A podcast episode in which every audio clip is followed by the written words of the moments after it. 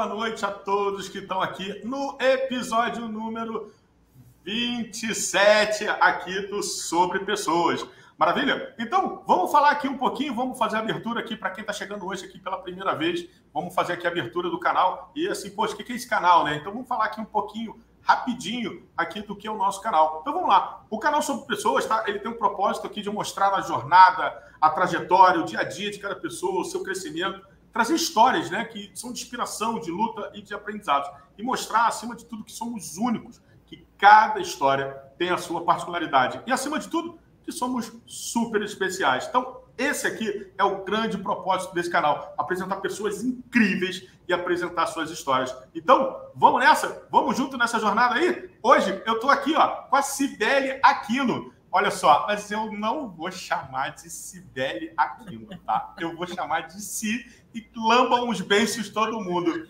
Si, muito obrigado, muito obrigado pela confiança, muito obrigado pelo carinho, muito obrigado de estar aqui comigo nesse momento especial.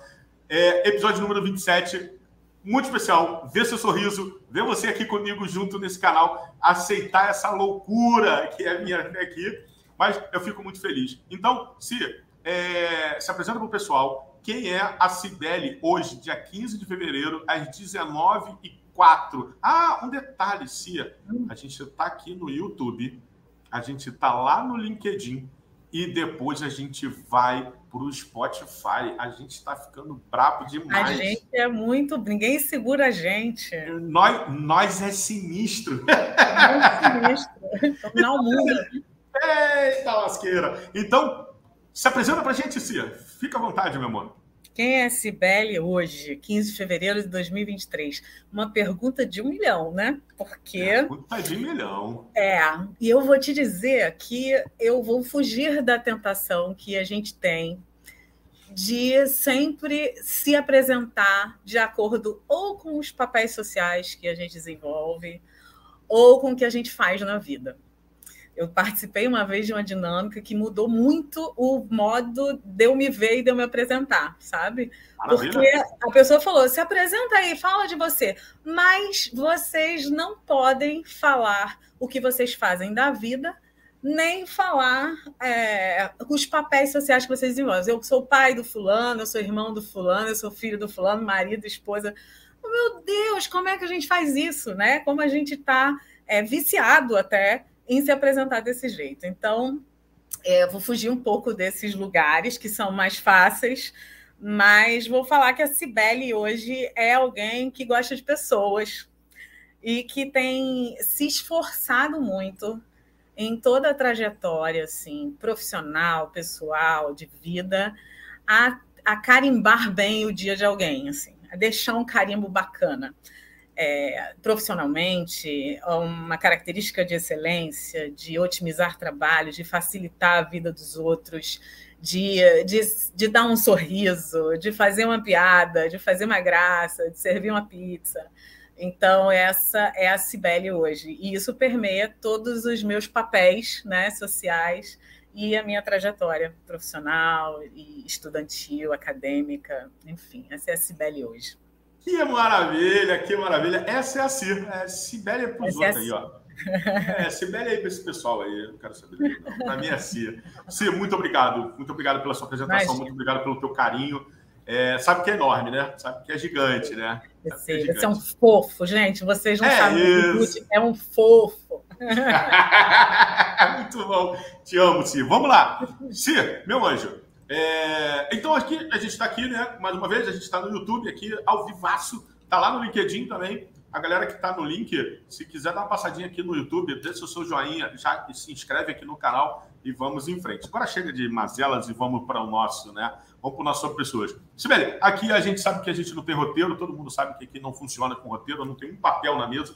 Na realidade, o único papel que eu tenho é a grade da minha faculdade que começa já semana que vem, recomeça semana que vem né? Então aqui está a grade, é a única coisa. O resto não tem mais nada aqui na minha mesa.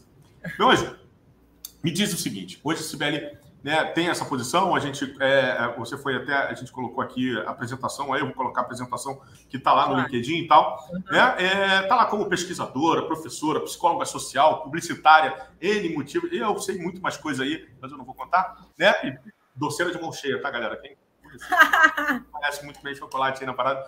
Mas assim, é, quem olha assim, né? Quem olha, vai lá, experimenta, acessa a rede social, dá aquela olhada e fala assim: nossa, caraca, se, poxa, é, pesquisadora, professora, psicóloga social, publicitária, cara, tem todo o engajamento, tá, tá ali tal. Mas nem sempre foi assim. Né? E esse é, esse é o grande objetivo, do tipo assim, cara, nem sempre foi assim, nem sempre segui todas essas trilhas. E tem um detalhe, e lá atrás, né, quando você tinha 10 aninhos, como é que era essa menina? Como é que era essa infância da Cia? O que, que essa Cia pensava lá? É, é, o que, que ela imaginava? Sei lá, queria ser astronauta, seria...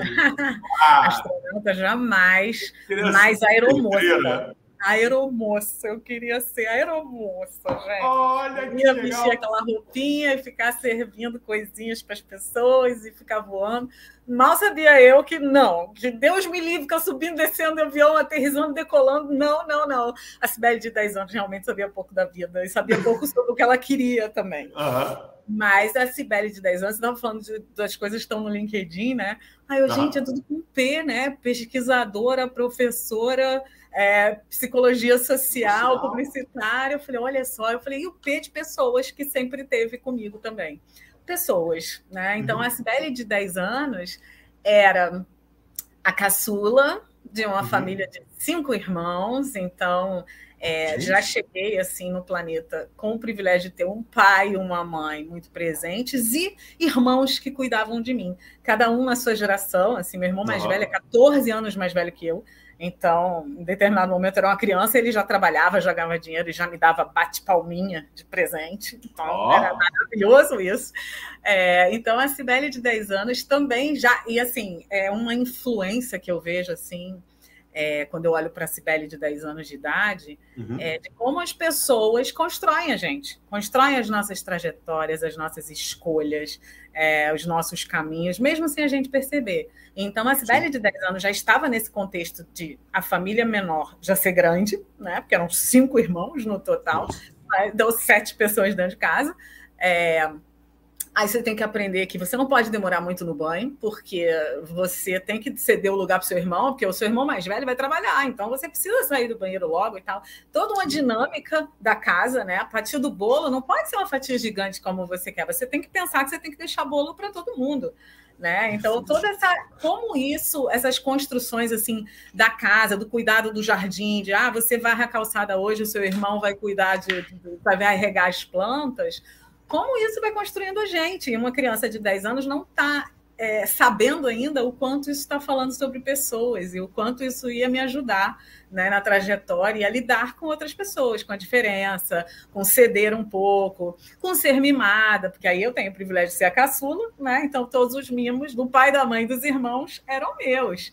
É, e a minha família maior também, que aí ainda tive o privilégio de estar numa família de tios, primos muito presentes, aquela mistura sempre viajando junto e participando da vida um do outro.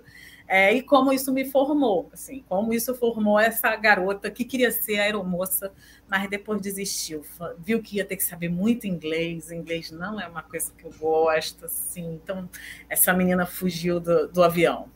Fugiu do avião.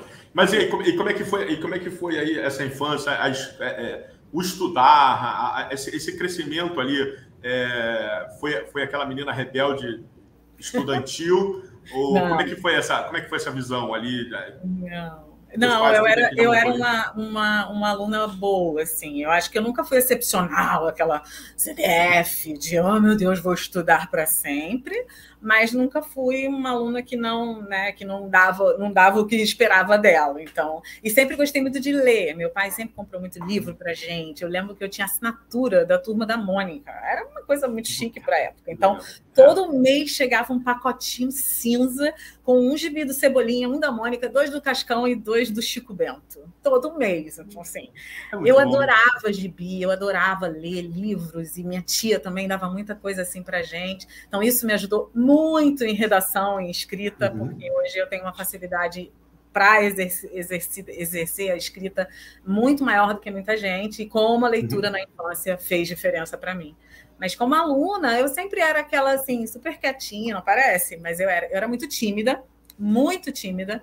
Eu era uma criança, assim, quase que medrosa demais, assim, porque eu tinha medo de me expor, aparecer. Então, qualquer lugar, assim, eu lembro de eu pequena indo para festa com meu pai, Hum. Eu ficava com o meu pai, assim, as crianças todas brincando e os pais falando, vem, Sibeli, não sei o que, não, hum. porque eu era muito envergonhada. Então, eu acho que isso deve ter me ajudado na escola, porque aí eu ficava quietinha só prestando atenção na aula, né? Não era daquela Sim. turma que fica falando, estou falando agora, mas eu acho que criança, até o comecinho da adolescência, eu era super é, super dedicada assim na aula, prestava atenção, fazia tarefa e tudo, né? E provavelmente eu tinha muito suporte também em casa de gente, muita gente, né? Eu tinha muito irmão e tal para me ajudar a fazer dever e tal. Então eu não tinha grande dificuldade de aprendizado, sabe? Eu fui realmente Bom. assim é, na média. Bacana, bacana. E, mas é isso que eu ia te falar agora. Pô, com cinco irmãos, né? cinco irmãos dentro de casa. Não, cinco comigo, é, eu tenho quatro. É. Né? Então, é, ah, são quatro, mais quatro. Imagina, Isso. quatro irmãos, chegam em casa, pá. Podia até então, tipo assim, escolher. Assim, Hoje é, é você é, que vai me ajudar. É, é um para segundo, para terço, para quarta. É na sexta-feira, deixa que eu faço.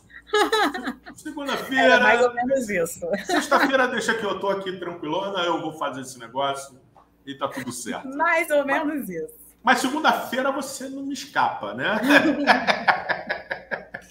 Muito eu devo estar esquecendo um monte de coisa, porque a Cibele de 47 anos tem uma memória péssima. Então, eu estou poupando ah, a Cibele de 10 anos. Cibele, essa história de 47 anos. É, estamos juntos nisso aí, né? Estamos juntos. Tamo a sorte, olha só, a diferença, a diferença é que você tem muito mais cabelo que eu. Muito mais. Mas eu sei que é uma opção sua. Você quis. Então, vamos lá. Vamos seguir então. Aí, né? Aí, né? Vamos, vamos deixar esse cabelo para lá, né? É, deixa, deixa. Tá bobeira esse cabelo. Mas aí, beleza. Aí a Cibele estava ali e tal, estudando, passou ali aquela fase ali, vamos chamar ali de. É, como eu diria, às vezes, eu comentei aqui uma vez, eu falei assim: depois que eu descobri que a média passa, para que, que eu quero tirar 10, né? Se a média passa, né? Se a média é 5. Se a média é 5, eu passo. O cara tirou 10, passou. Meu amigo, mas eu tirei 5, tá tranquilo, né? Vou jogar bola. Mas fala assim. E essa menina de 10 anos, um detalhe importante: essa criança Opa. de 10 anos estava enfrentando um grande desafio, que era mudar de Recife para o Rio. Porque eu sou de Recife. Então, a primeira infância, ah, até os 9 anos, é interessante que tem coisa aqui que eu não sei, tá, gente? Olha, só, olha aí, só, olha só, só por entendimento, gente, só trazer um entendimento rápido aqui para as pessoas. A Sibeli é uma pessoa amiga. É, a gente. Eu fui, ah, já, já, já entregamos a idade, né? 27 anos, né? Então tá bom. Então, assim, você tem pelo menos, pelo menos, uns 25 anos que a gente se conhece. A gente tem aí esse, essa, essa ideia aí. Pelo menos 25 anos. E olha, eu não sabia que vinha do Recife, tá? Eu nem sabia, sabia, que tinha. Não sabia. Eu não sabia. Eu não sabia que tinha quatro irmãos. Olha aí. Olha aí. Temos mais descobertas hoje. Aí, não sai do canal. Esse, esse é o Sobre Pessoa, gente. É fascinante isso, é muito legal. É, eu sou de Recife. Meu pai trabalhava numa empresa de gás lá, do grupo, um grupo grande no Nordeste, uhum. e ele foi transferido para o Rio em 85. Aí a gente veio, veio todo mundo, e eu era mais nova. Nossa, aí um desafio ainda maior, porque eu já era muito tímida e tal, não sei o quê, mas como enfrentar uh, as pessoas imitando o seu sotaque? Né? A professora ah. pedia ditado, sei lá, você tinha que ler um trecho do livro, sabe aquela coisa de cada um lê um parágrafo? Ah, meu Deus, a hora de eu ler era uma tragédia, porque eu lia bem, mas eu morria de vergonha, porque a turma ficava rindo, né? Então, carioca acha que o sotaque deles é único. Eu aprendi assim na marca e falei, não é não, gente. Olha, mas 10 mas... anos foi um desafio é, enfrentar a escola e uma escola nova e esse ambiente hostil, né? Porque criança não, não pesa, né? Não, criança, não, pesa. criança a gente, assim, eu sempre brinco, né? Que eu sempre brincava que criança, criança é muito cruel, né? É. Mas ele é cruel pela pureza. O pior é isso. É, ela não tem é, ideia, né, do que aquilo não vai tem ideia, não tem, não tem. Ela, ela, é cruel pela pureza, né? E é muito legal isso, né? E é interessante que essa ideia do sotaque é muito legal, né? Porque assim, eu, eu não estou morando mais no Rio, né? Eu estou fora. Então, assim, aqui fora, né, e eu já morei no Rio, fora do Rio, né, como você sabe, algumas outras vezes, e é muito legal, né, porque a galera perturba o meu X, né? Isso, quando eu morei em São Paulo há long, long time, isso me incomodava, né? Porque as pessoas vinham pesado, né? Tipo, falava mal e tal. Mas é interessante, né? Hoje eu faço, faço graça. Hoje eu falo três. Ainda puxo ainda, três, seis. Três. Né? Três seis, segundos no. É, chio mesmo. Não tem essa, não. Incomoda até meu ouvido, mas eu chio, não tô nem aí.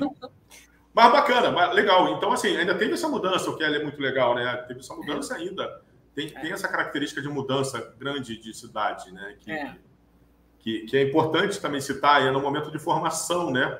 Sim, então, 10 anos. 10 tá... anos é uma formação. Então, é, é, tipo largar seus amiguinhos que você fez. Mesmo que sejam poucos, através da, é. da timidez, como você disse, mas é uma mudança, mudar tudo e de repente é. você vem como estranha do ninho, né? Sim. Por causa do sotaque, vem de outra, de outra cidade. Uma cultura completamente diferente, né? A cultura no Rio de Janeiro, ainda mais anos 80. Eu acho que hoje é. a gente ainda tem é, uma outra percepção do Nordeste, né? As pessoas já conhecem o Nordeste Sim. de outro jeito, mas Sim. quando eu me mudei, as pessoas achavam que o Nordeste era somente seca, é, que não tinha nada, então era, era muito estereótipo para derrubar, né, a respeito uhum. do Nordeste, do nordestino, as Sim. pessoas ficavam assim, era quase uma coisa assim, mas como assim? Você veio de Pernambuco? Você nasceu em Recife? Eu sei, gente, Recife. E eu lembro de algumas perguntas, sabe? As crianças uhum. curiosas. Mas lá tem prédio? Mas lá tem. Gente. É. Vocês são estranhos. a estranha que não sou eu, gente. A estranha agora que você. Mas maneiro. Mas vamos lá, vamos bacana. É, pô, muito legal. E como é que foi essa adolescência? Entrou ali, ensino médio, como é que foi essa ideia? Ensino médio? Não. Adolescência, adolescência. É hoje. Ensino médio. Segundo grau. Segundo Eu, grau, segundo grau. Aí aquela transição. Aí aquela fase deliciosa, né? Que a mãe adora, que o pai adora, aquelas mudanças de humor, aquele. Eu queria todos os tênis da Hadley possíveis, todas as mochilas da Company, da Cantão, e Eita. os arcos da Pacalolo e tal. É, e aí a, a Cibele, muito tímida, continuou muito tímida, mas eu acho que foi nessa fase que eu aprendi a lidar com a minha timidez, fingindo não ser tímida. Então eu podia ser o quê? Atriz. Porque todo mundo acha que eu não sou tímida, né? Nossa, é super segura. Você, meu irmão, eu faço essas graças para disfarçar. E eu acho que foi exatamente na adolescência que isso veio, assim, né? Porque a gente começa a socializar mais, grupo de amigos, viajando e tal. Eu era engraçada, eu fazia graças. Tanto que eu lembro do Orkut, o falecido Orkut, eu tive um amigo que deixou depoimento. Lembra que tinha depoimento no Orkut, né? Isso me deu muito problema, mas vamos lá. eu gostava quando as pessoas deixavam depoimento e botavam assim, não aceita, porque estava fazendo alguma fofoca. E é... Pessoas... Era maravilhoso, que aí ficava aquele não aceita e aquela fofocona lá publicada.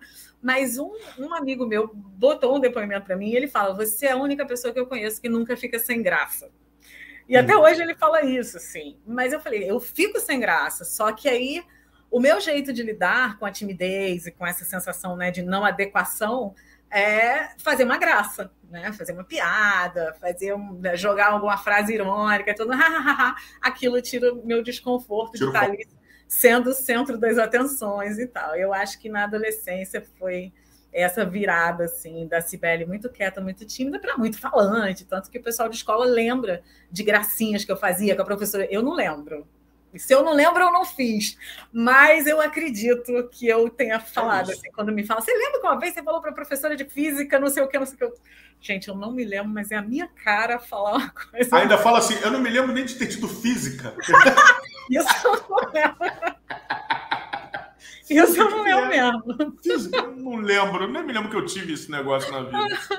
Mas, mas é interessante, assim, é exatamente. Eu, eu, uh, e é interessante, né? A gente está aqui num canal, a gente vai ficar num canal aí, é, por mais que as pessoas estão assistindo agora, vão assistir depois, e fica lá no canal eternamente, enfim.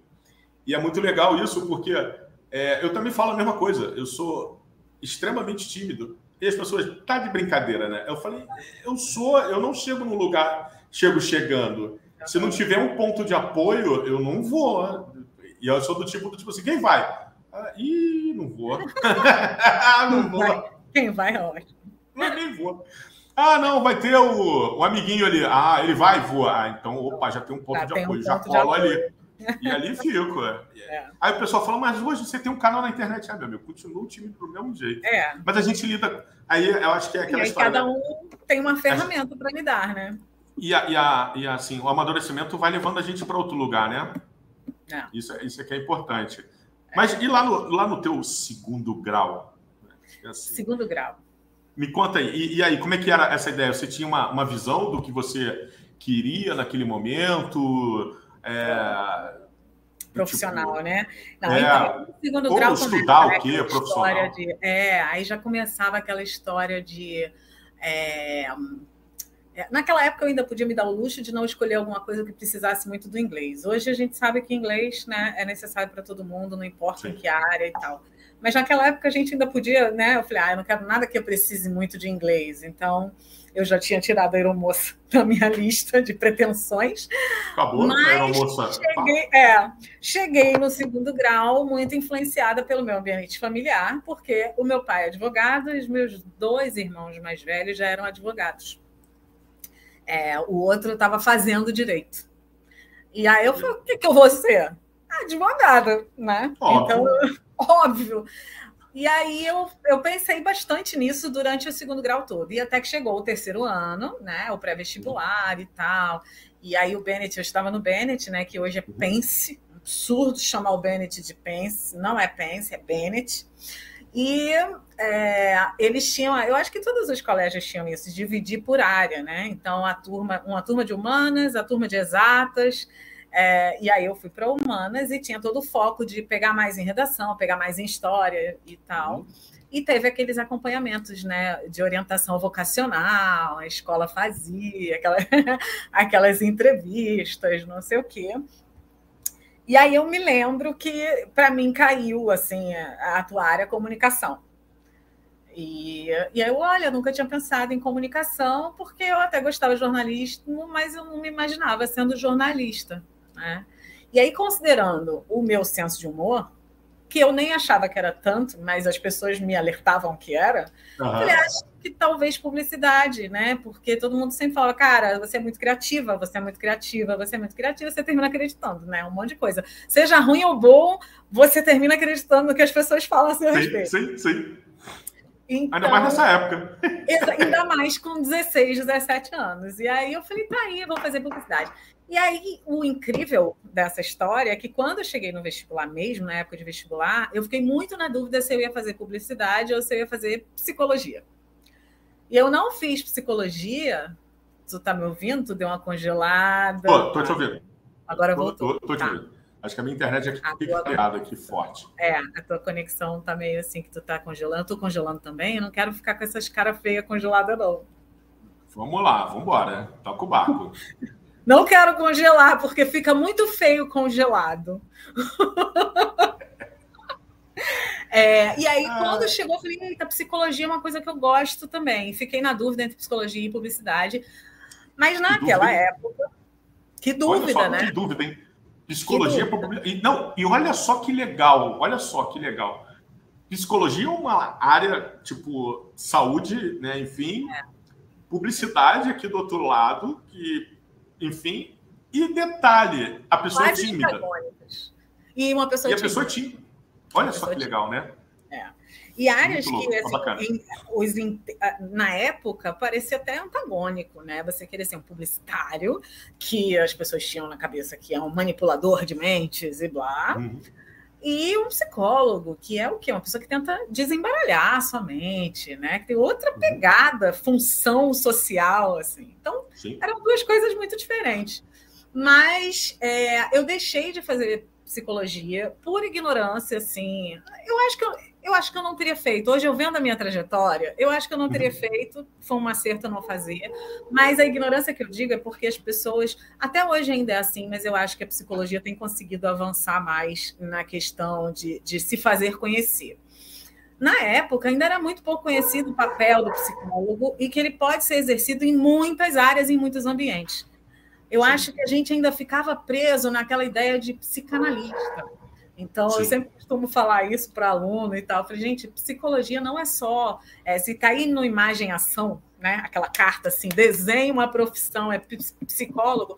As pessoas vão desenhar um divã, vão desenhar um Freud com um cachimbo, uhum. vão desenhar uhum. isso, porque é a imagem que se tem de psicologia inicialmente, né? A pessoa deitando lá no divã, falando, falando, falando, e um psicanalista. E um cara de costas, né? E um cara de costas fazendo uma palavra cruzada, enquanto você está ali uhum. falando. Com todo respeito aos psicanalistas, que não é, é assim, a gente sabe que não é, mas a, na cabeça da gente, e veja, em 1992 era assim, Sim.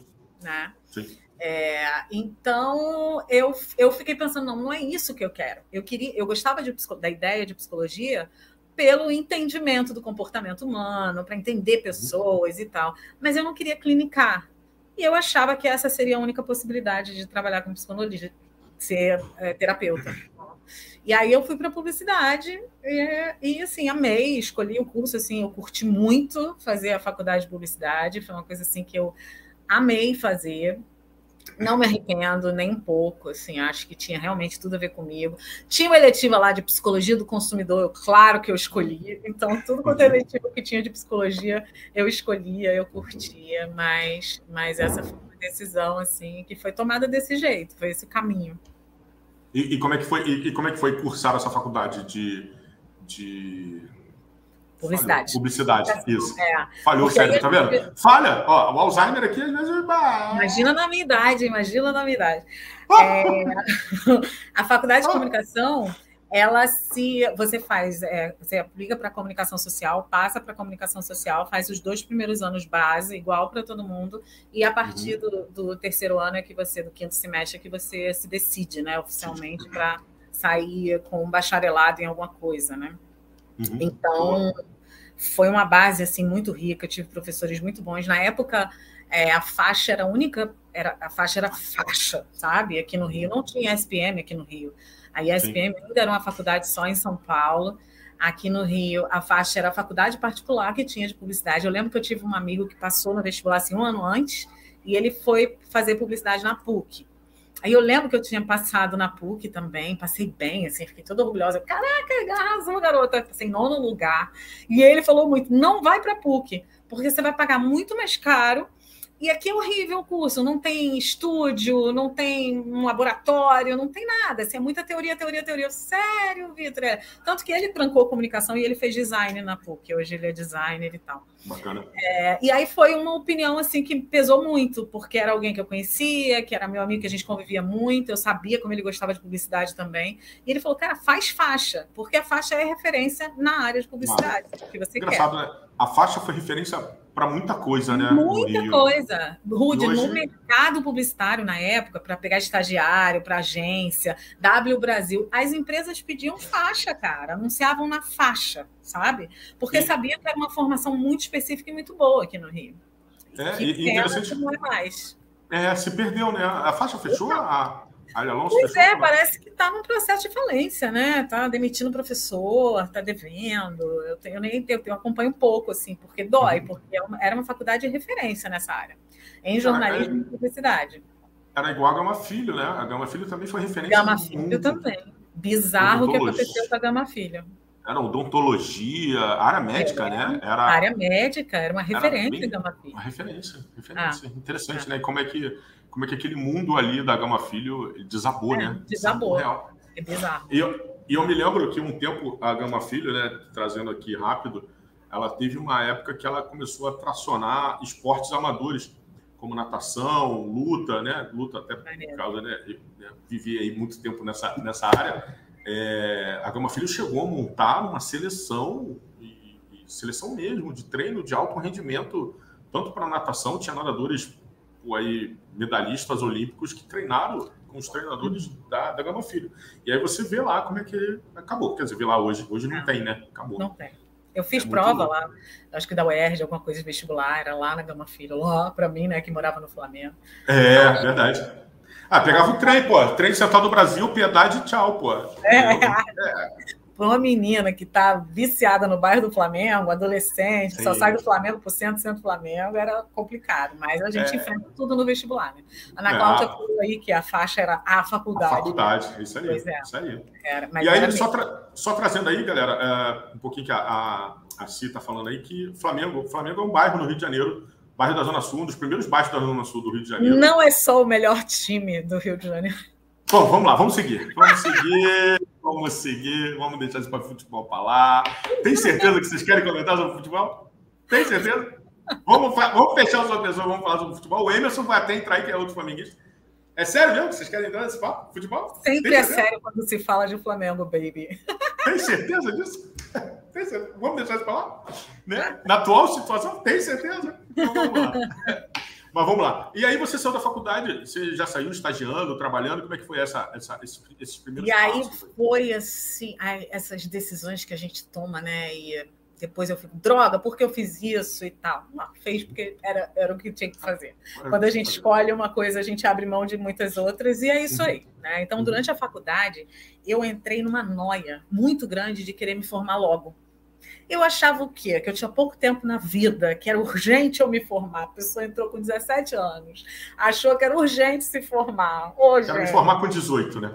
Porra, burra, burra. E aí eu lembro que eu passei para faixa, passei para PUC, passei é, para o UFRJ, para o segundo semestre. Lembra que tinha essa repescagem, assim, sim, quando você não passava sim. primeiro, passava para o segundo semestre. Passei para o segundo semestre e me lembra, Emerson, tamo junto. é, e me lembro que é, eu tinha pavor de ir para a FRJ. Olha isso, coitado, coitado da minha renda, que foi toda para pagar a mensalidade na faixa. Porque a UFRJ na época tinha muita greve. Foi aquela época que a gente enfrentou que as uhum. faculdades federais, estaduais, as públicas, toda hora entravam em greve. greve. Eu lembro que teve ano que a UFRJ ficou assim, oito meses sem aula. A galera atrasava a, a, o, o, desenvolvimento mesmo e a uhum. formação por causa das greves. Sibeli, com muita pressa, pessoa realmente apressada, não vou para a UFRJ. Porra, faz isso não, irmão. Se forma em 10 anos, mas não vai fazer isso não fui para a FJ e fui para a faixa. E aí, com essa minha pressa, que eu não sei de onde veio, tá? Eu não sei uhum. te explicar. Eu deixei de. É o quê? Adolescente. Pois é, um adolescente, né? Porque você se forma o quê? Com 22 anos. É. Pra quê, gente? Se formar com 22 anos? Pra quê? Aí eu lembro que por causa disso, eu não fiz muito estágio. Porque o estágio às vezes era de graça, né? Você estagiava de graça, você não, não recebia nada só para estagiar numa W Brasil, numa DM9, mas era um belo estágio. Mas não vou fazer isso, porque eu pagava a minha mensalidade. Então eu tinha que trabalhar, e com 18 anos meu pai conseguiu assim, um trabalho para mim, mesmo no escritório tal. Não, você vai trabalhar. Todo mundo lá em casa foi assim, fez 18, já vai trabalhar. Ótimo isso, porque a gente aprende muita coisa trabalhando fora, né? E eu lembro que o meu salário pagava a minha mensalidade. E aí, todo semestre eu ia lá no processo de pedir bolsa, pedir desconto, conseguia sempre e tal. Mas eu não queria abrir mão disso, de receber um bom salário que me possibilitasse pagar a minha faculdade, porque eu não queria trancar, eu não queria deixar de fazer as disciplinas, de pegar todas as disciplinas. Então eu tinha essa pressa, uhum. essa urgência. Meu Deus, uma garota. E por isso eu não fiz muito estágio, por exemplo, em agência. A agência era um ambiente muito opressor, já era. Eu não sei como é que é hoje, mas já era um ambiente muito opressor, tanto em questão de vaidade, mas a gente pode falar de vaidade depois, e uhum. nessa questão do, da, da super exploração profissional e da mão de obra de uhum. estagiário. Então eu falei, eu não vou querer, não vou me submeter a uma coisa dessa. Então eu comecei já a trabalhar numa empresa que era multinacional, era um bom trabalho, mas não era na minha área. Trabalhava como assistente administrativo. Ganhava um bom salário, pagava minha, minha mensalidade de faixa e ia fazendo, estudando direitinho, trabalhava durante o dia, estudava à noite e estava tudo certo para mim. É, tocava, os dois, tocava os dois tempos, né? Tocava os dois, era de, de 9 às 5 na AGP, eu acho, e a aula na faixa começava às 6 e 20 uhum. ia até 11 e era bom porque era perto de casa, né? Então ia uhum. a pé e tal. Mas eu lembro que a partir do meio da faculdade para frente, isso foi me angustiando mais, porque eu falei, cara, eu não vou ter experiência na minha área. E como é que o que, que vai adiantar eu me formar e eu não ter experiência na área? Aí eu saí da AGP e consegui um estágio na Sul América, Sul América Seguros na época. Uhum. É, na área, uma área que era de promoção de vendas, então era estagiária de marketing, era um, um pagava para o estagiário, então isso uhum. já era um diferencial, e era uma empresa legal, né? Porque todo mundo conhecia a Sua América, então tinha um trabalho sim, sim. Então foi aí que começou mesmo a minha trajetória na área, mas aí eu não fui para publicidade. Né? Eu nunca trabalhei com agência. Eu lembro que eu fiz uma entrevista para trabalhar no IBEST. Tu lembra do IBEST? E lembro, lembro. Lembra que ele começou assim com tudo, bombando, era um portalzão de internet. Eu lembro que era uma casinha em Botafogo. Eu fui para essa entrevista assim, caraca, que maneira de IBEST. Cara, eu lembro, Rudinei, que eu olhava assim, o cara me entrevistando. Era um, era um, sei lá, devia ter dois anos a mais que eu. Então era bem uhum. jovem também. Uhum. Mas, olha, tomara que ele não assista nem escute isso aqui. Mas ele não vai lembrar também, né? Ele não vai saber que é ele, não vai saber, enfim. Cara, ele era tão pedante, ele era tão pedante, e era das coisas que eu mais queria fugir, exatamente porque em agência já tinha essa uhum. coisa da, da, vaidade, do deslumbre e tal. E o cara entrevistava assim, sabe, olhando assim, ele, mas e você? Putz, eu só olhava assim, eu acho que eu me detonei naquela entrevista, porque eu só olhava e pensava, ah, não quero não. E ele, você sabe que aqui vai ter hora para entrar, mas não vai ter para sair, né? Eu, é, eu só pensava, hum, como é que é para você? Ruim né? Porque eu tenho aula de noite. Então, assim, eu acho que eu falei a verdade, não fui chamada e agradeci por isso. Mas depois, assim, por um tempo eu fiquei, não era para ter falado, porque, porra, era o IBEST, começou depois com aquele prêmio IBEST da internet, sim, sim. premiava sites e portais. Nossa, o IBEST virou assim, bam, bam, bam. Eu falei, putz, se eu tivesse me esforçado para me deixar escravizar um pouquinho, talvez isso fizesse diferença no meu currículo. Mas, enfim, escolhas, né? Não quis trabalhar lá, é, lembro também que aí dessa época, depois da Sul América, rolou uma proposta na Souza Cruz. Cara, Souza Cruz, muito dinheiro e tal. E Souza Cruz estava com muita dificuldade de publicizar os produtos dela, uhum. porque foi na época que proibiram propaganda, proibiram anúncio de cigarro. E aí podia só nomes em festival. Lembra do Free Jazz Festival? Essas, os festivais podiam ter patrocínio e oficialmente, né? É, uhum. ter o nome dos, dos cigarros ou das marcas. Eles estavam com uma dificuldade muito grande por isso e tal, e estavam contratando gente nova para poder traçar os novos caminhos de marketing da empresa, né? Mas, cara, eu odeio cigarro, mas desde sempre na minha vida. E aí eu pensava, como vou fazer isso? Como é que eu vou fazer isso? E aí fui avançando, um processo seletivo super difícil, um salário maravilhoso, mas um processo complicadíssimo. Foi uma menina do RH de outra empresa que tinha me indicado, então eu ainda tinha essa, essa Indicação, né? responsabilidade, né? né? De uhum. tipo, posso fazer, oxe, caiu aqui. Caí aí, não? Não, tá aqui, tô aqui contigo. Teve um pico de luz aqui, aí eu achei que a internet tinha. Chuvas, chuvas, as chuvas. É, janeiro, em fevereiro. É, e aí eu lembro que eu tinha ainda essa, essa responsabilidade, tipo, não posso decepcionar a Vanessa nesse processo, uhum. né? não posso fazer feio. É, se, se eu não entrar, que seja porque outra pessoa é melhor que eu, não porque, tipo, oh, aquela menina que você indicou, um lixo, né? Ainda tinha essa preocupação e fui avançando, mas sempre pensando assim, o que, que eu vou fazer da minha vida? E eu lembro também que a entrevista final, que era com o gestor da área, com quem eu ia trabalhar e tal, o cara já chegou, já entrei na sala com aquela névoa de cigarro, ainda podia fumar em, em lugar é, em lugares fechado. fechados. Ele acendeu o cigarro falou, você fuma? Aí já me ofereceu, eu falei, não. Aí, não fuma? Eu falei, eita, vou ter que fumar. Aí eu, não, não fumo. Aí, como é que vai ser para você vender um produto que você não usa? Eu falei, é, vai ser um aprendizado. Vamos ter que. Ou não. Eu falei, é, não. Aí eu fui na entrevista assim, eu falei, cara, eu não vou mentir, eu não vou dizer para ele que eu amo cigarro que vai estar tudo bem para mim. Realmente vai ser Sim. dificuldade, mas eu estou aqui me, me, dispondo a tentar, né? Ah, mas, me proponho isso, né? Não fui chamada. Então, assim, às vezes eu fico lembrando dessas coisas, eu falei, gente, eu, eu fiquei negando vagas que, que algumas pessoas dariam a vida por essas vagas. Sim. Mas eu escolhi não, não fazer isso. E talvez isso tenha mudado a minha trajetória profissional e tenha né, me, me feito perder oportunidades e tal. Mas, cara, é isso. Escolhas. É, é escolhi assim. Não fumar. É, cigarro. É, é, muito bem. Não, mas assim, eu acho, eu sempre falo isso, eu falo isso muito hoje em dia, às vezes em algumas mentorias e tal. É, ah, mas se eu não tivesse feito isso lá no passado, ou então se eu tivesse feito isso aqui, eu falei assim: se você tivesse feito isso, você não seria a pessoa que está aqui hoje. Com certeza. Então, assim, é, é, é uma trajetória, não, não é. tem jeito. E, aí a nossa vida é feita de escolhas. E é.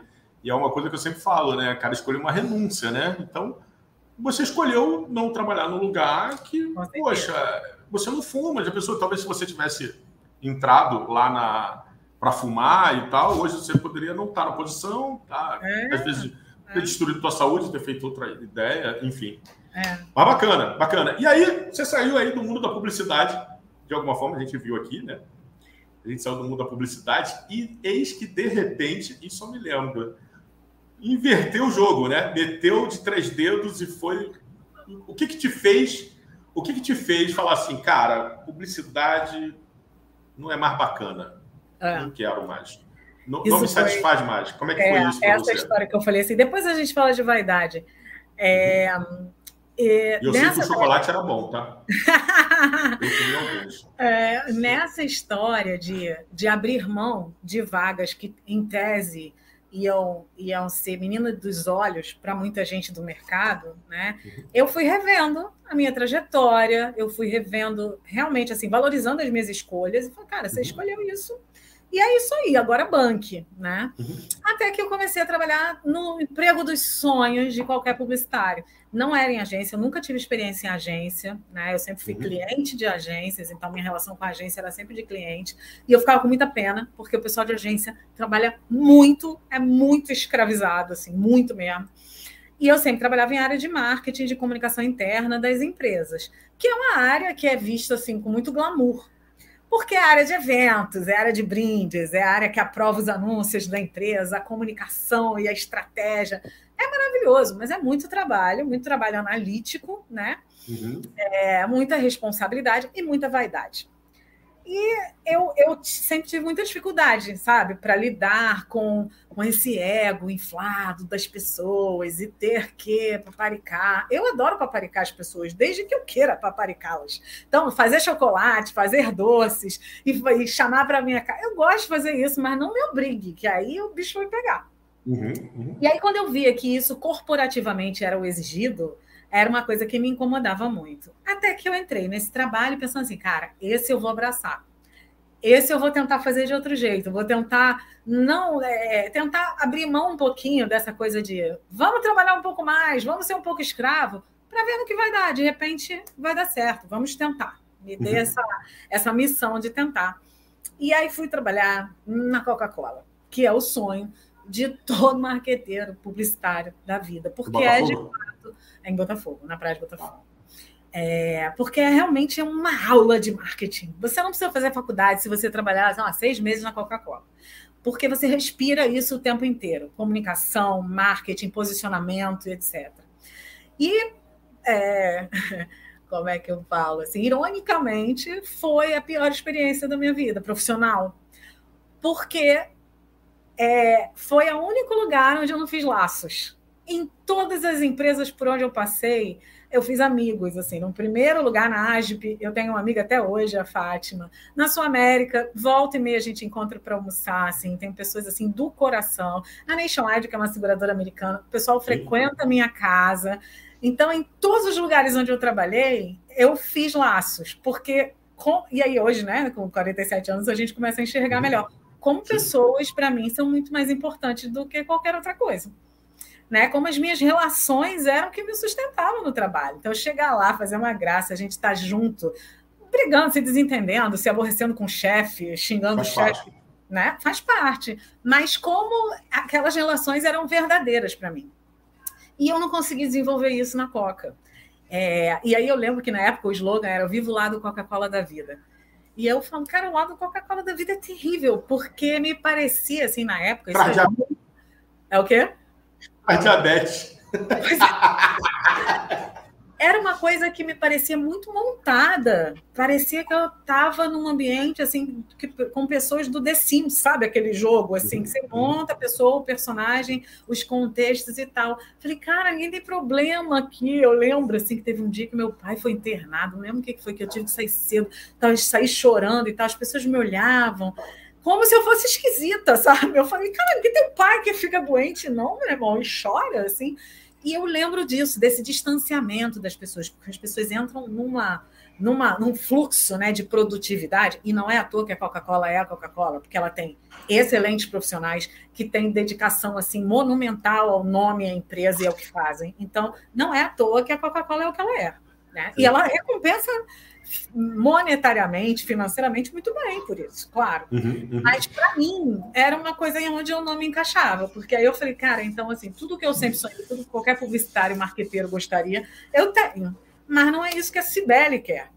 Né? Então, e aí nessa hora foi quando eu despertei para duas coisas que foram as que eu fui fazer depois: evento, uhum. porque eu gosto muito de fazer, e desde o primeiro trabalho eu fazia eventos corporativos e tal, uhum. e pesquisa, porque a Coca-Cola faz muita pesquisa de mercado.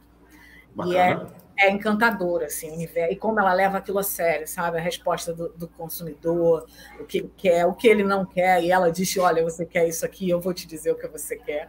Então, a partir daí, eu aí eu tinha uma amiga assim muito próxima que continua sendo minha amiga até hoje que já tinha começado abandonou banco a área dela era banco para trabalhar com evento com festa e como ela tinha também essa experiência no banco evento corporativo uhum. eu falei, cara vamos e aí a gente foi né? vamos, vamos tentar isso e foi ótimo né uma experiência assim de empreendedorismo é, de, de lidar com o público e tal que eu não tinha e desenvolvi, assim, mas é, foi uma guinada, assim, né, de 180, porque 180.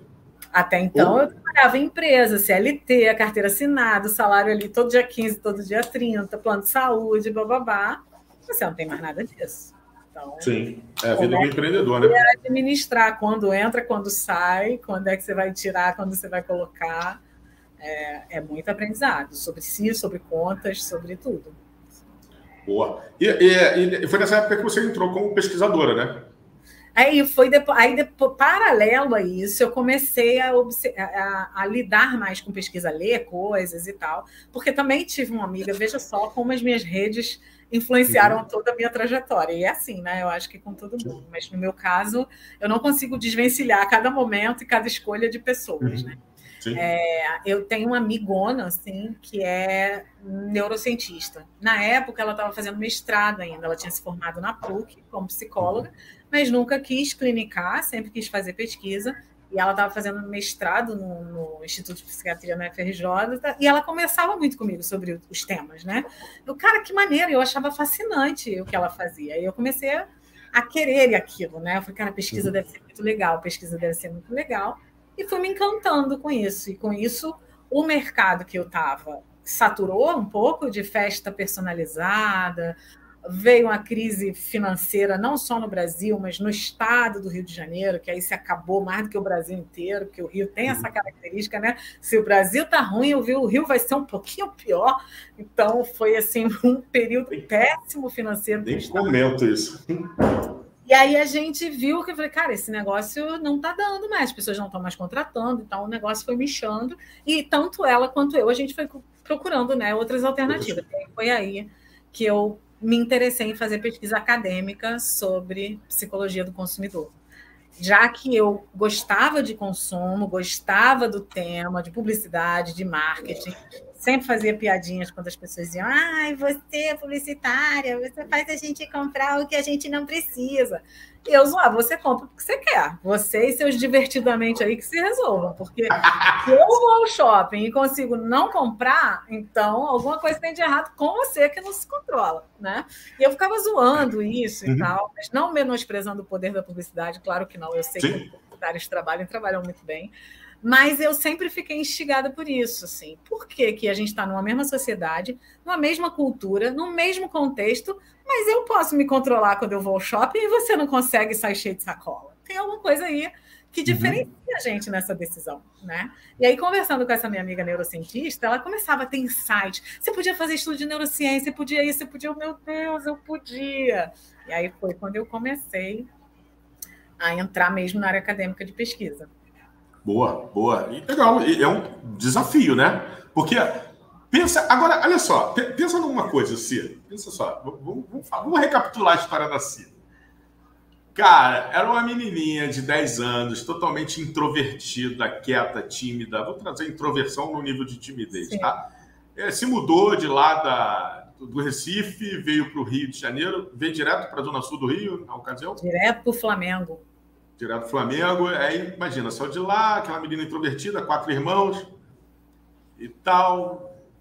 aquela menininha ali, segundo grau ali de boa, pá, fiquei na dúvida ali na faculdade entre entre aquela publicidade e psicologia, né? Enfim, fiz publicidade, trabalhei, agi, não, não muito, muito bacana até uma coisa que o, o, o Emerson colocou aqui, né? É, manteve seus princípios, aquela ideia, eu não quero trabalhar, não preciso trabalhar 24 horas por dia, eu não preciso entregar minha saúde, também não preciso. E aí, sobre a ideia do cigarro, também não preciso fumar para trabalhar aqui, eu não quero, é minha saúde que está em jogo, não é o dinheiro. É. E tal, seguiu ali, fez sua carreira, seguiu ali, é, trabalhou em boas empresas, Sul América, Coca-Cola, enfim, são empresas grandes. Da Sul América eu lembro. Mas aí, vamos lá, aí da Coca-Cola e tal. E aí, de repente, poxa, não quero mais trabalhar com publicidade, não está tá enchendo mais meus olhos, porque numa decisão ruim de uma determinada empresa, eu não quero, não está fazendo mais sentido para a minha vida, e acho que está tudo certo não fazer sentido e a gente é, ter a coragem, né, é ousadia, coragem e ousadia de falar, pô, isso aqui não faz mais sentido e eu vou mudar, e eu acho que isso é uma coisa que eu falo muito forte para as pessoas, é é, o poder de adaptação, né? O ser humano é o único ser adaptável, né? Ele vive em qualquer região do mundo, né? Fazendo qualquer coisa. Então é muito adaptável, mas são quebras de paradigmas, né? E aí eu acho que traz até um pouco daquela ideia da, da infância. E aí eu acho que é, é, um pouco sobre isso, né? Se você for pensar e a gente trabalhar isso, né? Se você for fazer uma correlação, era do tipo é, adaptação desde criança. Eu, não, eu tinha quatro irmãos, então eu não posso ficar no banheiro muito tempo, eu tenho que dividir minhas coisas, eu tenho que fatiar, eu tenho a minha parcela de fazer as coisas dentro de casa, que eu não posso deixar tudo para o meu eu pai e para minha mãe fazer. Eu bagunçado como eu queria, porque minha irmã é organizada, então eu tenho que manter meu lado arrumado também. Sim, e, e, tem aquela outra ideia, né? Parece não, mas você tem a percepção dos seus pais. Pô, já pensou, se tua mãe tivesse que arrumar tudo o tempo todo de Sim. cinco crianças. Coitada. Cinco crianças ou cinco adultos, enfim. É. Cinco, cinco candangos. Humanos morando, habitando candango, Candango. Que humano? Candango. Aquela candangada toda dentro de casa. É. já basta botar arroz e feijão, ainda tem que ficar arrumando cama e lavando é. prato. É. enfim, né? É, tia, por favor, zoeira aqui. É, momento zoeira. Né? Então, assim, que, a gente tem que falar momento zoeira, porque senão o pessoal pega em cima, né? É, o pessoal não pega mais ironia, não. É, não pega. Mas, enfim, então, assim, e aí teve essa, essa, essa possibilidade, essa probabilidade de adaptação muito forte, foi para a área de evento chegou na área de evento, é, conseguiu, viu uma outra adaptação, porque não é mais seletista, tem que correr atrás do, do seu dinheiro. Se tem, tem, se não tem, tem que economizar e segurar ali até o talo. E aí você foi para a área de pesquisa, que é, teoricamente uma área totalmente nova, apesar de já trabalhar com, Sim. mas agora vou me dedicar 100% em. Né? Então, e aí, é... nessa hora, é que eu me lembro da vaidade. Lembra que eu falei em alguns momentos assim: ah, a vaidade me incomodava, a vaidade me incomodava. Porque eu queria fazer pesquisa, mas veja, minha área de formação básica era comunicação social. Então, eu tentei é verdade, Emerson. Os comerciais da Marlboro e da Camel eram clássicos, até hoje ainda são. Anos 80 e 90, cheios de comerciais que eu acho que hoje a gente não poderia nem veicular, né? Mas tem da Valizer, tem tantos casos clássicos assim de, de anúncios. Mas é, é, o que eu tentei fazer a pesquisa e tal na minha área de formação eu sou de comunicação social, vamos lá. E a Heloísa, que é essa amiga neurocientista, estava na PUC fazendo já o pós-doc dela.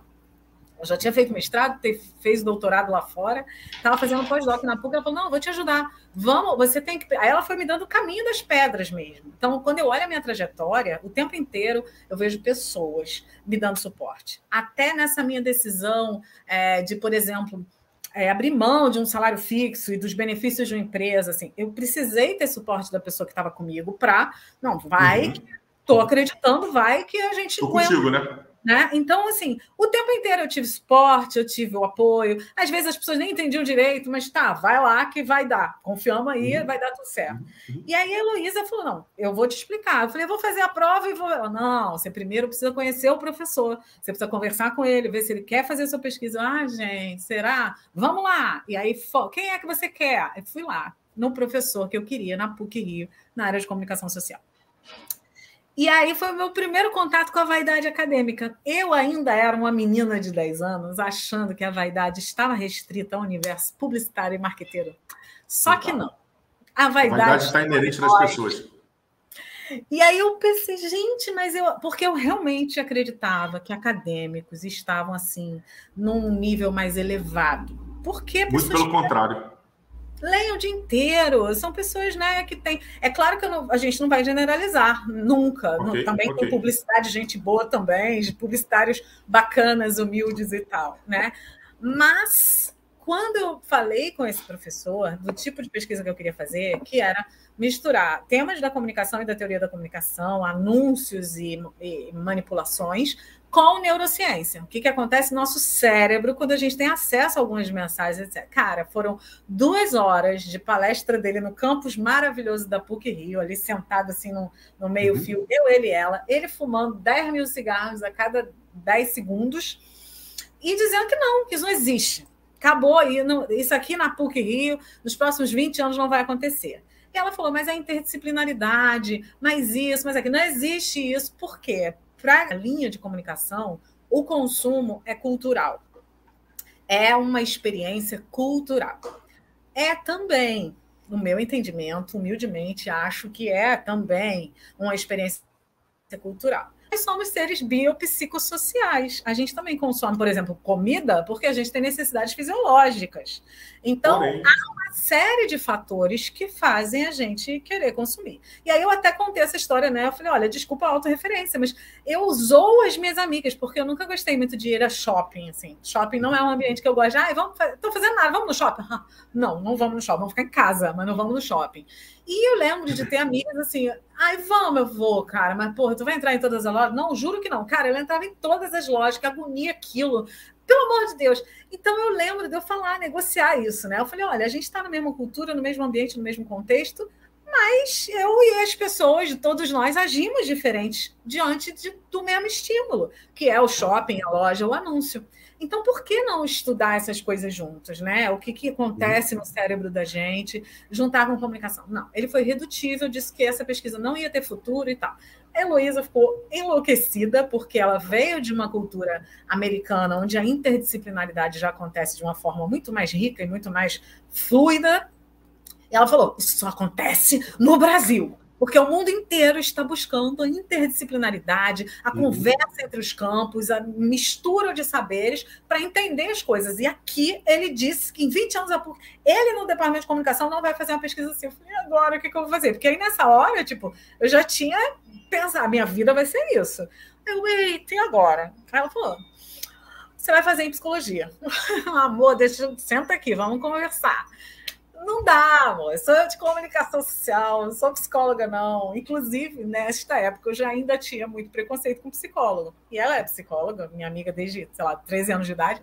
E, coitada, aturou muito eu, meus discursos de antipsicologia, antiterapia e anti-tudo. É, e aí, tudo, tudo, tudo. E você hoje está falando com estudante de psicologia, mas tudo bem. Pois é, pois é. E aí eu falava, pelo amor de Deus, não vou fazer psicologia, nem pensar, não, não, não, não, não, não, não vou conseguir passar, mas abri o edital. É, e aí ela falou: não, o edital está dizendo que pode ser formado em psicologia ou áreas afins. Então é ótimo que áreas afins pode ser qualquer coisa. Comunicação social, psicologia, vai ter a ver. O que, que você quer? Eu sabia que eu queria estudar comportamento do consumidor. Isso eu sabia. E aí, coisas que acontecem na vida, né? Tinha um professor no departamento que tinha acabado de chegar na PUC, que a área dele era psicologia do consumidor, que é uma coisa assim que no Brasil quase não tem. E ele tinha acabado de chegar. E ele tinha formação em administração de empresas e em psicologia. Ele fez as duas faculdades ao mesmo tempo para ter as duas graduações. E ele se especializou em psicologia do consumidor. Falei, cara, não acredito.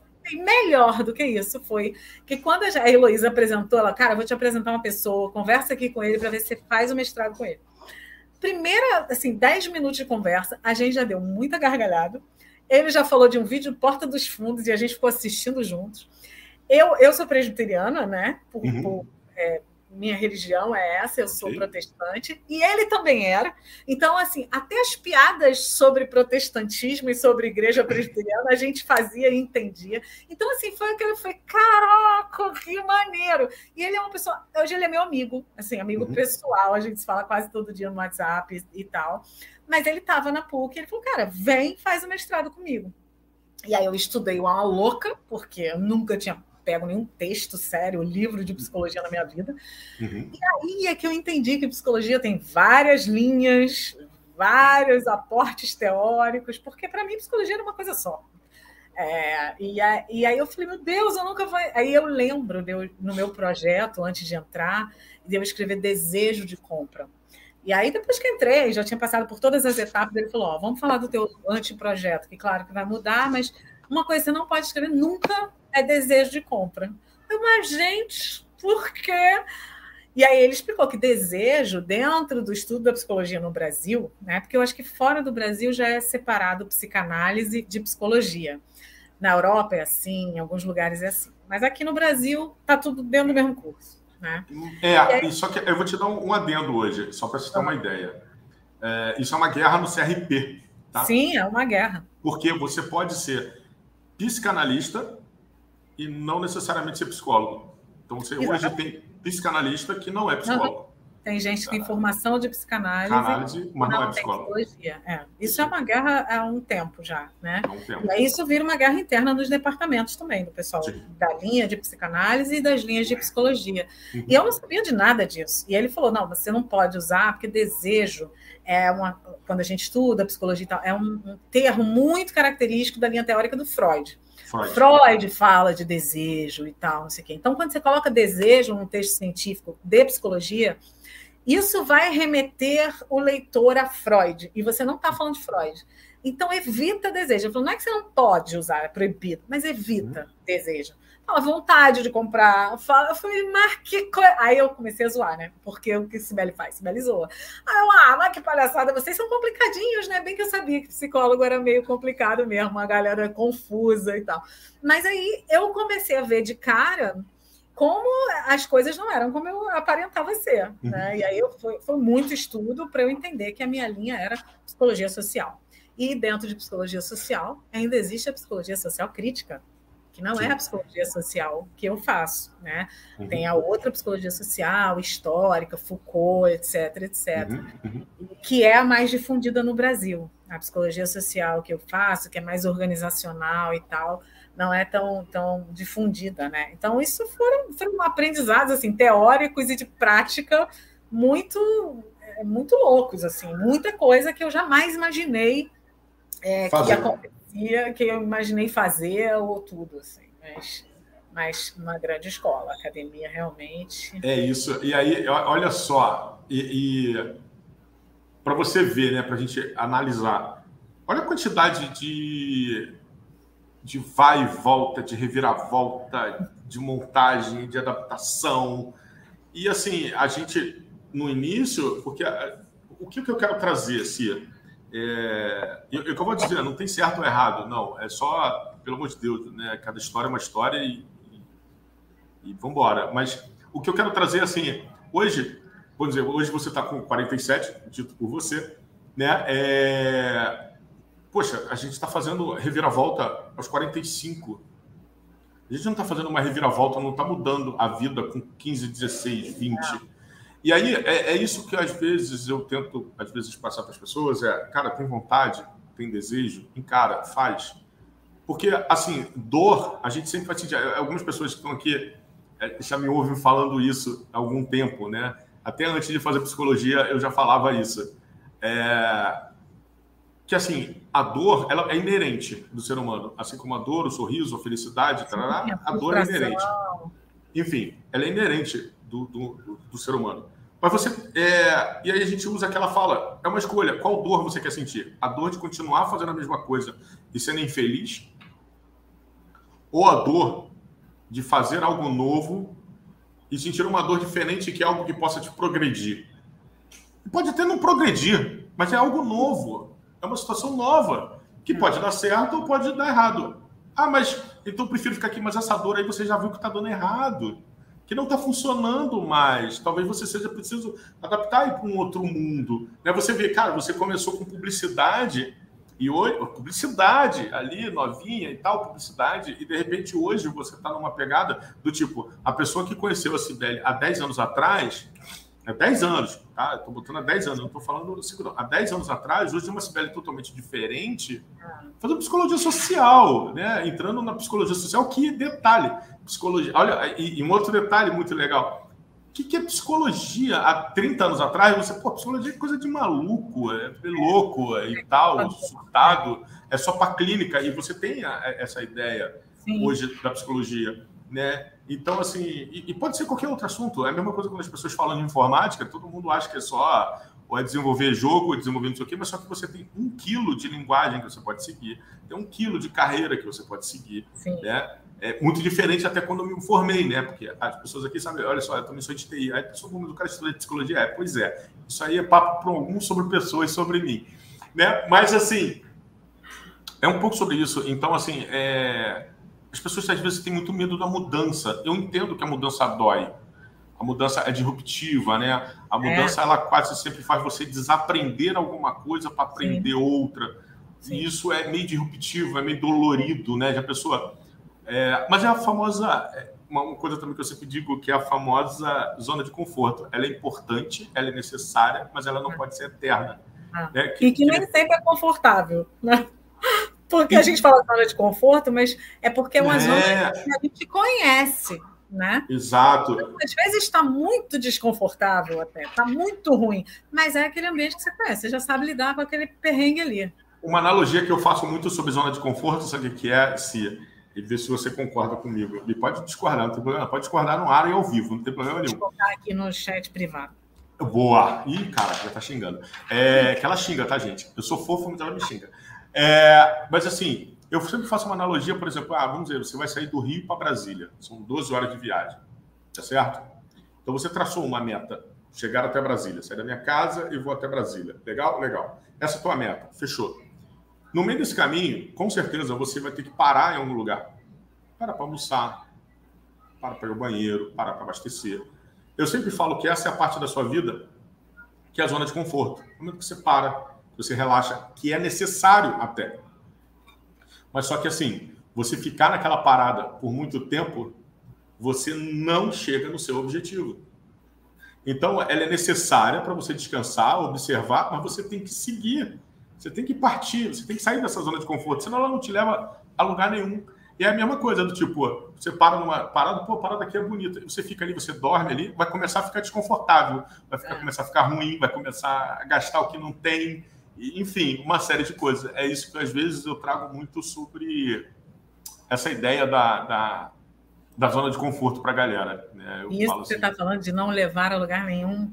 Aí eu lembro de uma propaganda, de um uhum. anúncio publicitário, que, que eu acho que a propaganda tem essa função social também, às vezes, é, de fortalecer um pensamento social a respeito de um tema e tal. A gente vê algumas propagandas que conscientizam a gente a respeito de, de assuntos do momento, né? Então, outro dia eu fiz um fio no meu Twitter a respeito disso.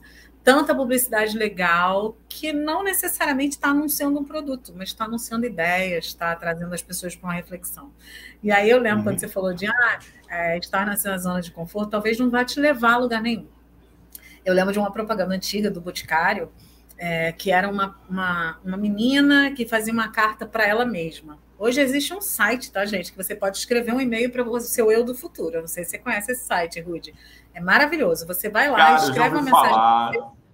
Eu já fiz isso, é horrível, tá? É uma sensação bem esquisita, eu já estou avisando, mas é muito legal. E você bota a data que você quer receber esse e-mail cinco anos depois, dez anos depois. É muito legal. É Futuro Eu, uma coisa Futuro Me, não lembro. E aí esse comercial pegou essa essência, não sei se esse site já existia ou não, mas era uma menina escrevendo uma carta para ela mesma no futuro. E eu lembro que uma das frases ela é Olá, futuro eu, como você tá? Espero que bem. É, os seus sonhos, continuam os meses. E aí ela pergunta assim: é, Você chegou lá? E quando você chegou, o lá continuava sendo lá? Eu falei, cara, exatamente, porque às vezes o lá muda, né? Então, assim, cheguei em alguns lares, em algumas coisas que pareciam ser, ó, oh, que é sonho, e putz, o lá mudou. Não é exatamente uma multinacional maravilhosa que paga muito bem que eu vou querer. Né? Então, às vezes, o lá muda também, não só o, a zona de conforto não te leva para lugar nenhum, porque você vai estar ali estagnado, mas também O lá mudou. Olha aí, garoto. Tá prestando é... nada do que eu tô falando, tá Claro que eu tô. Ah, eu mostrando aí para você. Repete tô... o que eu falei. Aí, é o esporro que eu tô tomando. É isso, não adianta. Eu tô esporro vivo. Trabalhamos aqui com todas as funções, senhoras e senhores. É, não, você está falando sobre a ideia. É isso aí, então, é esse site. É isso aí. Esse site é muito legal.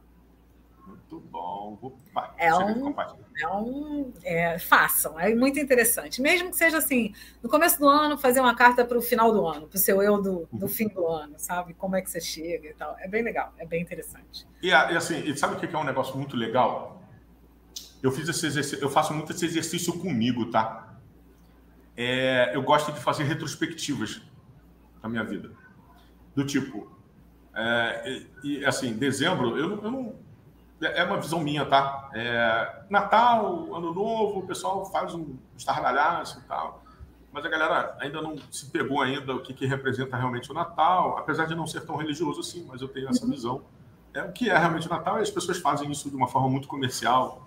O Ano Novo, para mim, é uma virada de ciclo que eu não nem considero tanto, eu considero mais o meu aniversário como uma virada de ciclo, porque é o meu ano novo.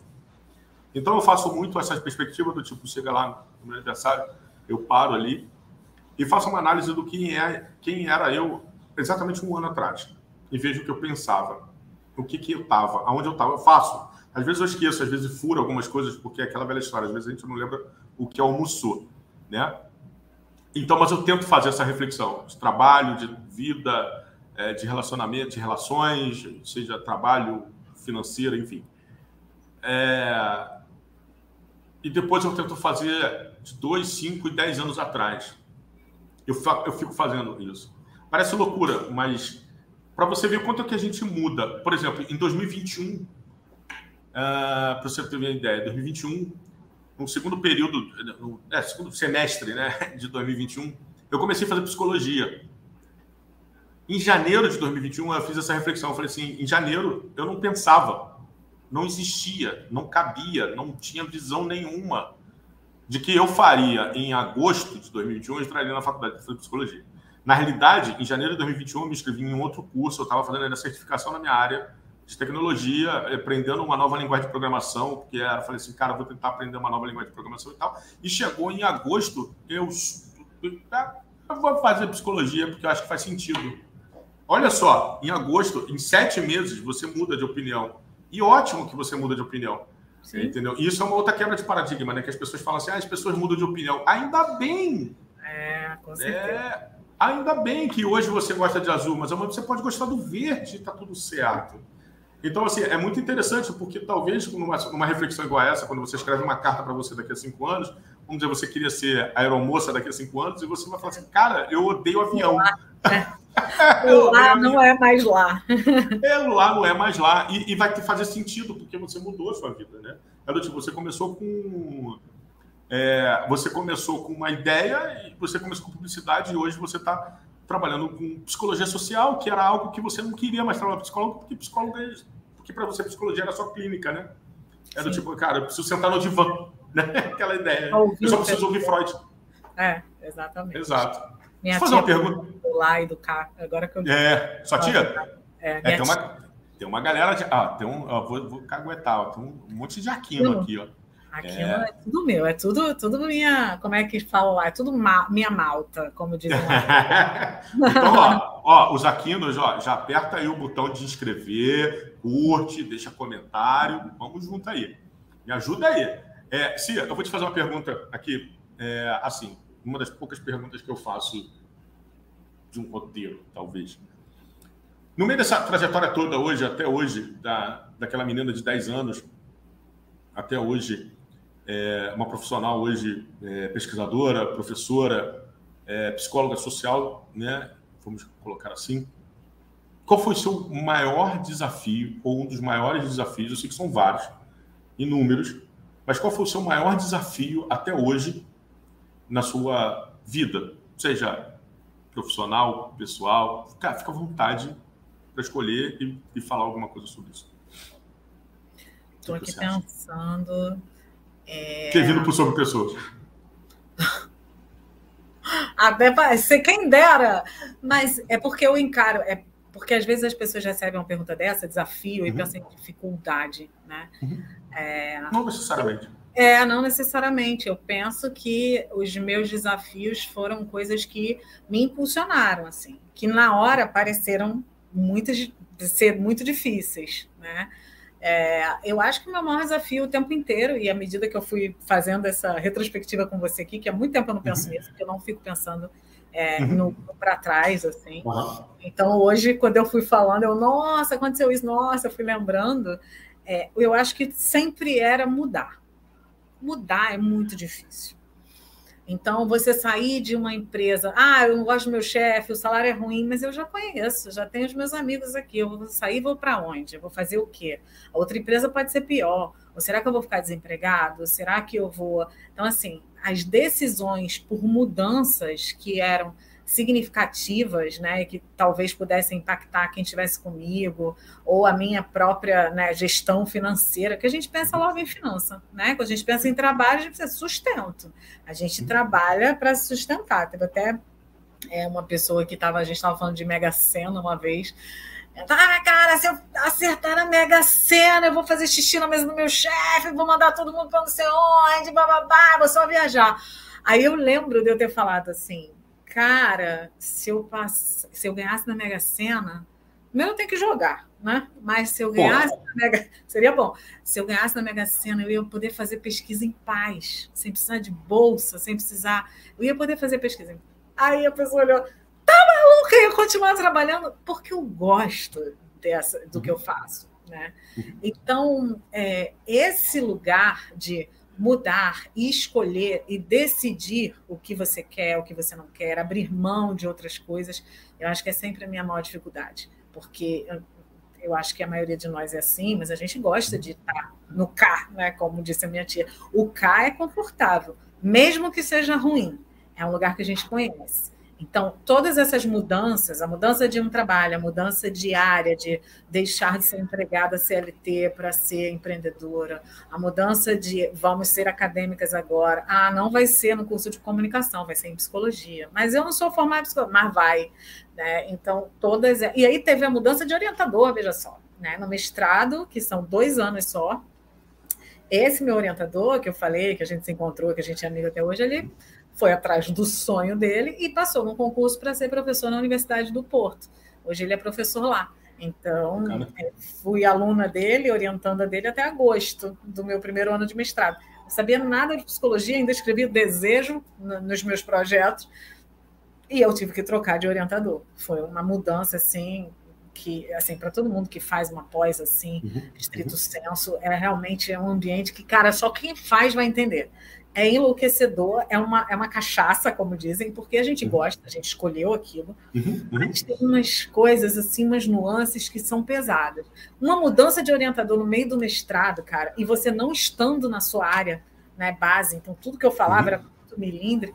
Hoje eu sei que dentro da psicologia ninguém sabe de nada da outra linha. Hoje eu estou muito mais confortável com isso. Então, uhum. o pessoal do TCC, o pessoal de personalidade, não sabe nada sobre psicanálise, o pessoal do TCC não sabe nada de desenvolvimento. E é normal, né? Porque são Sim. áreas muito densas. O pessoal de neurociência não necessariamente vai entender de psicologia social, e está tudo bem. Mas eu me cobrava saber, eu me cobrava não errar. Né? Então, ainda tive uma mudança do orientador, que aí foi para um orientador completamente diferente do que eu tinha, e aí tive que inserir coisas, assim, há dois meses da qualificação eu não tenho dúvida de que os meus maiores desafios foram em relação às mudanças que eu mesmo tive que provocar. Entendi. Boa, boa. É, mudar sempre é um desafio, né? É.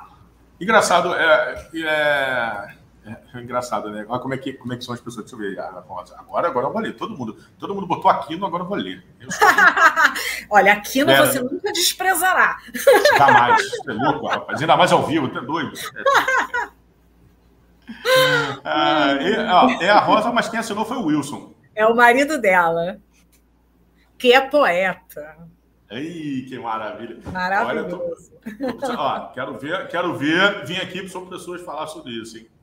Já deixa no ar. Eu já fui Pô, você ia ficar um dia inteiro com eles. Que eu gente faço, bacana. Eu faço constrangimento no ar, faço logo, eu chamo Nossa, no ar, ao vivo. Você vai amar. É só eu gente amo, da melhor estirpe. Eu, eu, amo muito isso aqui. E agora, um, se você fosse deixar um, uma mensagem final para a gente finalizar aí, a gente já está aí com um tempinho bem bacana, que por mim eu ficaria aqui umas três horas, né? Se a gente gosta desse negócio aqui. Mas uma mensagem para a gente fechar a noite, que mensagem você deixaria aí? Ou deixaria não, você vai deixar para a gente que está assistindo agora a gente ao vivo, pelo YouTube, pelo LinkedIn, e que vai assistir a gente no futuro, porque vai ficar eternizado esse momento aqui. Está eternizado, eu não vou fechar o canal sobre pessoas, então ele vai ficar aqui eternizado aqui no, no YouTube, lá no podcast, lá do Spotify. Que, que mensagem você deixa aqui para gente? É, a mensagem que eu deixo é a mensagem que norteia é, um pouco as minhas decisões, as minhas mudanças, é, o meu comportamento profissional. É claro que a gente não acerta sempre, né? É claro que a gente não consegue sempre, mas é uma tentativa sempre. Né, na minha trajetória, principalmente agora, né, na vida acadêmica, como professora, como pesquisadora, é uma frase de Paulo de Tarso, que era muito sabido, né, porque era um judeu muito letrado, é, ele tinha muito estudo, então, para a época, ele era um cara muito respeitado por isso. É, mas ele deixou uma carta ao povo de Corinto, e na carta ele fala sobre amor. E uma das coisas que ele fala, que, que de fato é uma coisa que eu não quero esquecer, e que eu acho que vale a pena todo mundo lembrar, é que ele diz assim: que ainda que eu conheça todos os mistérios e toda a ciência, se eu não tiver amor, de nada valerá. É, e não é aquele amor assim, piegas, ah, eu amo todo mundo. Não, meu irmão, não dá para amar. Eu ia falar o nome do ex-presidente, mas veja. Pelo amor de Deus! Eu ia falar, eu ia falar isso não. Mas, assim, é, não é essa questão do amor romântico, do uhum, amor, uhum. mas do amor de você entender o outro, de você ter empatia com o outro, de você saber colocar o seu melhor nas suas relações. A gente nem uhum. sempre consegue, mas a tentativa é válida sempre. E nesse ambiente né, de muito conhecimento, e a gente está sempre buscando conhecimento, como o ET Bilu recomendou. Você lembra desse vídeo do ET Bilu? Se você não lembra, depois pesquise ET Bilu no YouTube, tá? Então aí tem uma matéria da Rede Record e o ET Bilu recomenda isso. Busquem conhecimento, recomendação dele para os humanos. A gente está sempre é, buscando e cada vez mais o excesso de informação atinge a gente. A gente tem milhões de posts no Instagram, no Google. O Google diz todas as coisas para a gente. Se não está no Google, não existe. Né? É aquela história, se eu não lembro, não existe. Se eu não lembro, eu não fiz. Se não está no Google, não existe. Existe, então, é isso. A gente tem informação, a gente tem conhecimento, a gente tem um monte de coisa, a gente busca isso o tempo inteiro, mas é uma coisa que tem me norteado. Assim, ainda que eu conheça todos os mistérios e toda a ciência, se eu não tiver amor no trato, se eu não tiver empatia no trato, se eu não carimbar o dia de alguém com uma frase alegre, com um abraço legal, com um sorriso, não vai valer muito. Então, eu acho que esse é o, é o meu pensamento para mim e para você. Maravilha, sim, maravilha. Cia, eu vou te falar. Primeiro, te agradecer assim, tamanho do mundo, por você estar aqui, por ter aceitado esse desafio gigante. É, agradecer muito, uma coisa que eu sempre agradeço, e algumas pessoas falam, mas agradecer a confiança é, de estar aqui comigo, a confiança em mim, de estar aqui nesse canal, falando um pouco da sua vida, falando um pouco da tua trajetória, falando um pouco da, das nossas loucuras, das nossas derrotas, das nossas. Eu não falo derrotas, dos nossos aprendizados, né? Porque a gente sempre leva alguma coisa, tanto no bom, tanto no ruim. Se a gente acertasse sempre, a gente não aprenderia. Mas agradecer muito isso. É, eu, você não sabe o quanto eu termino isso aqui feliz de estar aqui. É, agradecer por esse momento. É, todos os momentos, para mim, é, são únicos demais. Mas ter você aqui comigo, para mim, é uma felicidade gigante. Saiba que o meu coração vai dormir quentinho hoje. Eu vou ficar muito, estou muito feliz mesmo de ter aqui. Você sabe o quanto você é especial, o quanto tudo isso é muito especial. Você sabe disso, já são mais de 20 anos. Independentemente de qualquer coisa, você sabe que tem meu telefone e você sabe do que eu estou dizendo e que se dane o mundo. É... Meu telefone está aqui, 24 horas ligado, mensagem no WhatsApp. Sinta-se à vontade, sinta-se acolhida, da mesma forma que eu me senti acolhido e confiante de você estar aqui comigo. Eu só tenho te agradecer, muito obrigado. E, aproveitando, se quer seguir a Cibele, tá aqui embaixo, em algum canto, né? Aqui na descrição, né? Eu nunca sei onde é, é porque aqui muda tudo. Então tá aqui embaixo na descrição, tá lá as redes sociais da Cibele. Inclusive tem um site que ela deixou aqui comigo, que é um site onde ela diz um pouco sobre a pesquisa, sobre a vida, o VIT dela ali, né? A ideia curricular dela tá ali embaixo. É uma pessoa mega aberta para trazer conhecimento. Eu sei que ela vai te atender. Então, tá aqui embaixo, né? A rede social dela tá o LinkedIn, tá o Instagram, tá esse site que eu não sei qual é, mas tá aqui embaixo. Eu sou péssimo, tá? Depois eu não lembro mais de nada. É, também, é, tá ali, tá aqui embaixo, tá aqui na descrição, tá tudo certo. E lá embaixo também tá as minhas redes sociais, tá o meu Instagram. E em breve, uh, ainda estou vendo, eu estou falando isso em breve, em breve, mas eu, cara, eu postergo demais.